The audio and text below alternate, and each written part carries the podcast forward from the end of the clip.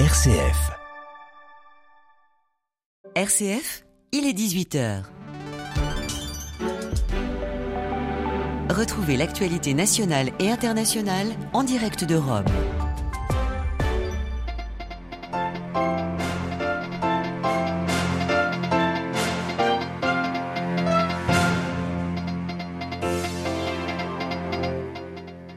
Une guerre longue et terrible, c'est ce que promet le Premier ministre israélien au Hamas après les 800 morts de samedi en Israël. Les bombardements sont en cours sur la bande de Gaza, une enclave désormais sous blocus total. Israël ne fournira plus d'eau, de gaz, d'électricité aux 2,3 millions de Gazaouis.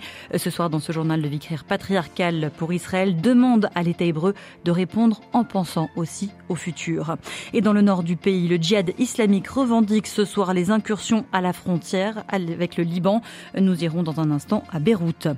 Dans ce journal, direction également la Turquie après l'inauguration très symbolique d'une église syriaque orthodoxe hier. Nous verrons pourquoi symbolique. Et puis enfin, au Royaume-Uni, la Cour suprême évalue la possibilité d'expulser ou non des migrants vers le Rwanda, comme le souhaite le gouvernement.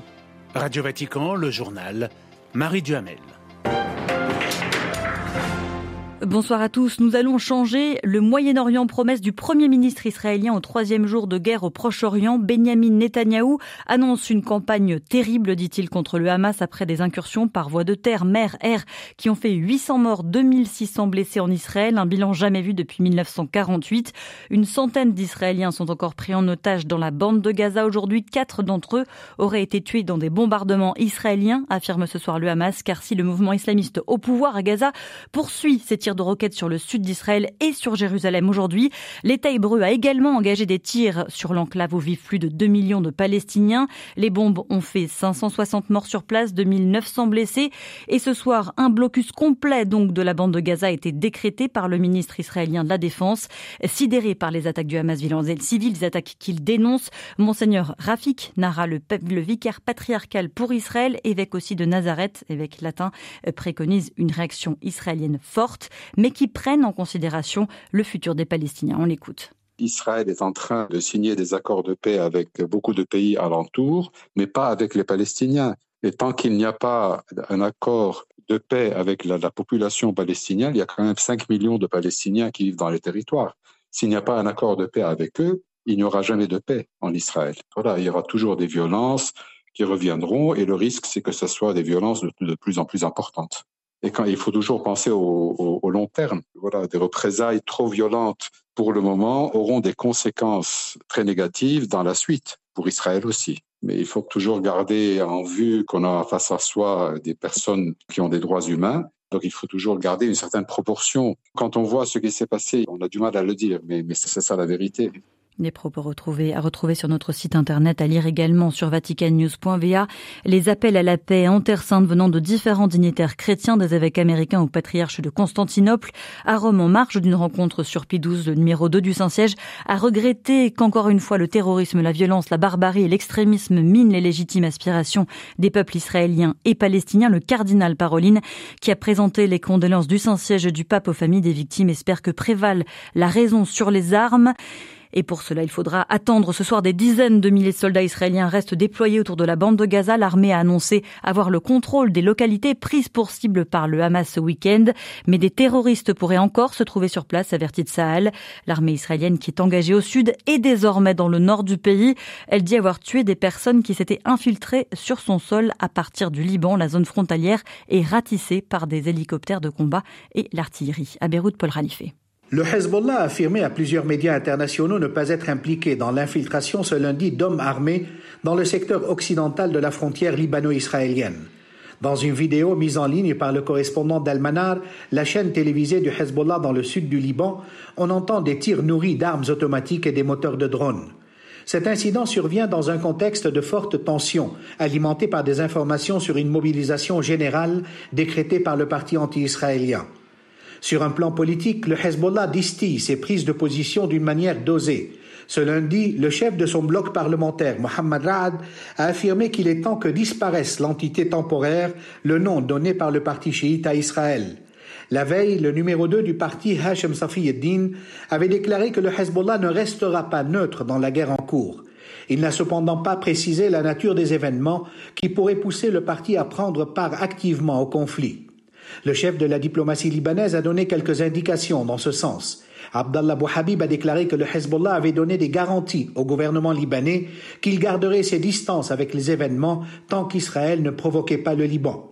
Reste à savoir ce que le Hezbollah considère comme une provocation. Paul Khalife, Beyrouth, RFI pour Radio Vatican. Et donc, je vous le disais en titre, on vient de l'apprendre, le djihad islamique revendique l'infiltration à la frontière israélo-libanaise.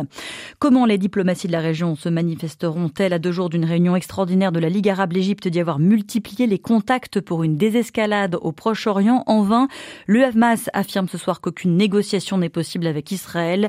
Depuis le Golfe, les Émirats et Bahreïn, qui ont normalisé leur relation avec Israël, dénoncent la prise d'otages et après les violences des brigades d'Al-Qassam, l'Union européenne suspend, elle, son aide au développement aux Palestiniens. Signalons qu'en France, pays qui a perdu deux concitoyens en Israël, une vingtaine d'actes antisémites ont été recensés ces dernières heures. En Turquie, hier à Istanbul, le président Recep Tayyip Erdogan a inauguré, je vous le disais en titre, une nouvelle église, une église syriaque orthodoxe. C'était hier, en un siècle de République Turquie. La taille de cette communauté chrétienne s'est réduite comme peau de chagrin, mais l'ouverture de cette église financée par des dons avec l'autorisation de l'État et sur un terrain municipal est un symbole important. À Istanbul, à Nandlower. L'église Saint-Ephrem est la première église érigée en Turquie en 100 ans de République. Pour Kenan Gürdal, vice-président de la Fondation syriaque d'Istanbul, c'est un progrès dans un État qui, pendant de longues décennies, a brimé et discriminé les minorités religieuses. Alors que nous vivons sur ces terres en Mésopotamie depuis 5500 ans, la République de Turquie a longtemps nié notre existence même. Nous sommes passés d'un État dans lequel des forces tentent de nous supprimer et qui nous empêchent de restaurer nos anciennes églises pour les laisser se détruire à petit feu, à un chef d'État qui nous dit que nous appartenons à cette République. L'église est située dans le quartier de Yeşilköy, où vit la grande majorité des Syriaques d'Istanbul et de Turquie, soit 25 000 personnes. Kenan Gürdal y voit un espoir pour les jeunes Syriaques. C'est une façon de dire à nos enfants, restez, Environ 350 000 Syriaques vivent aujourd'hui en Europe, alors qu'il n'en reste même pas 3 000 sur nos terres ancestrales de Mardin. C'est un message très important pour nous. Ce Syriaque ne tarit pas d'éloges sur Recep Tayyip Erdogan et son parti au pouvoir depuis 20 ans. Mais le président turc, en d'autres occasions, s'est nettement moins soucié des sensibilités des minorités chrétiennes. Ainsi, de la reconversion en mosquée de Sainte-Sophie d'Istanbul à l'été 2020. À Istanbul, un endroit pour Radio Vatican. ce lundi, un turc a été récompensé du prix des droits de l'homme Vaclav Havel du Conseil de l'Europe. Il s'agit de l'homme d'affaires et philanthrope Osman Kavala, bête noire d'Ankara pour son soutien au mouvement de Gezi en 2013. Il a été condamné à la perpétuité en 2022.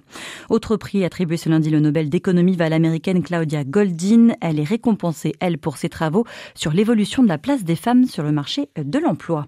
Au Royaume-Uni, la Cour suprême est appelée à statuer sur une mesure migratoire phare du gouvernement Sunak, à savoir son souhait de pouvoir expulser vers le Rwanda des migrants arrivés illégalement sur le territoire. À Londres, Jean Jaffré. La Cour d'appel avait jugé le projet contraire à la loi, invoquant, je cite, le risque réel que des personnes expulsées vers le Rwanda soient renvoyées dans leur pays d'origine où elles pourraient être victimes de traitements inhumains. Un premier charter, prévu en juin 2022, avait été annulé sur injonction de la Cour européenne des droits de l'homme, se basant sur l'article 3 de la Convention. Face à la Cour, l'avocat James Eddy, représentant le ministère de l'Intérieur, a rappelé les garanties mentionnées selon lui dans le projet. Un projet dénoncé par des associations pour les réfugiés et condamné par le Haut Commissariat aux réfugiés qui estime le projet contraire au droit international. Selon la Convention de Genève, tout individu, même arrivé illégalement, est en droit de déposer une demande de droit d'asile. Lors du congrès annuel du Parti conservateur la semaine dernière, la ministre de l'Intérieur, Swela Braverman, très à droite, a agité le spectre de millions de migrants supplémentaires débarquant sur les côtes britanniques si le gouvernement au pouvoir l'année prochaine n'agissait pas de manière décisive.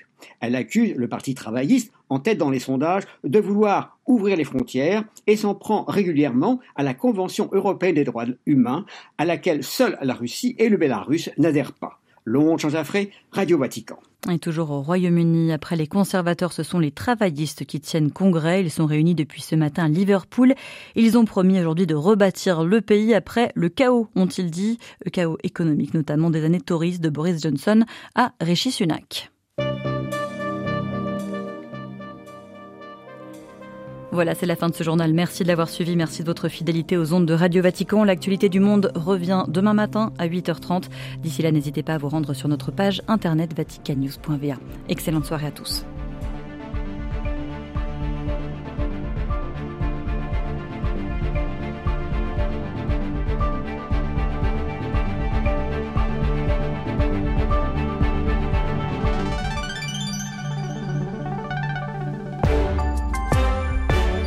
C'était le journal de Radio Vatican.